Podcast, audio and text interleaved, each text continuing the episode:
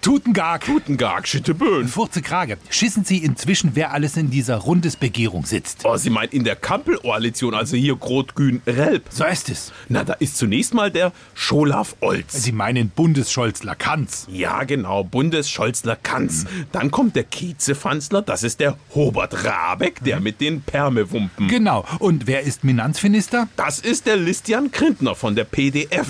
Da ist er auch der Sorfitzende. So ist es. Und er ist ja auch ein Karteikollege von Volker Fissing.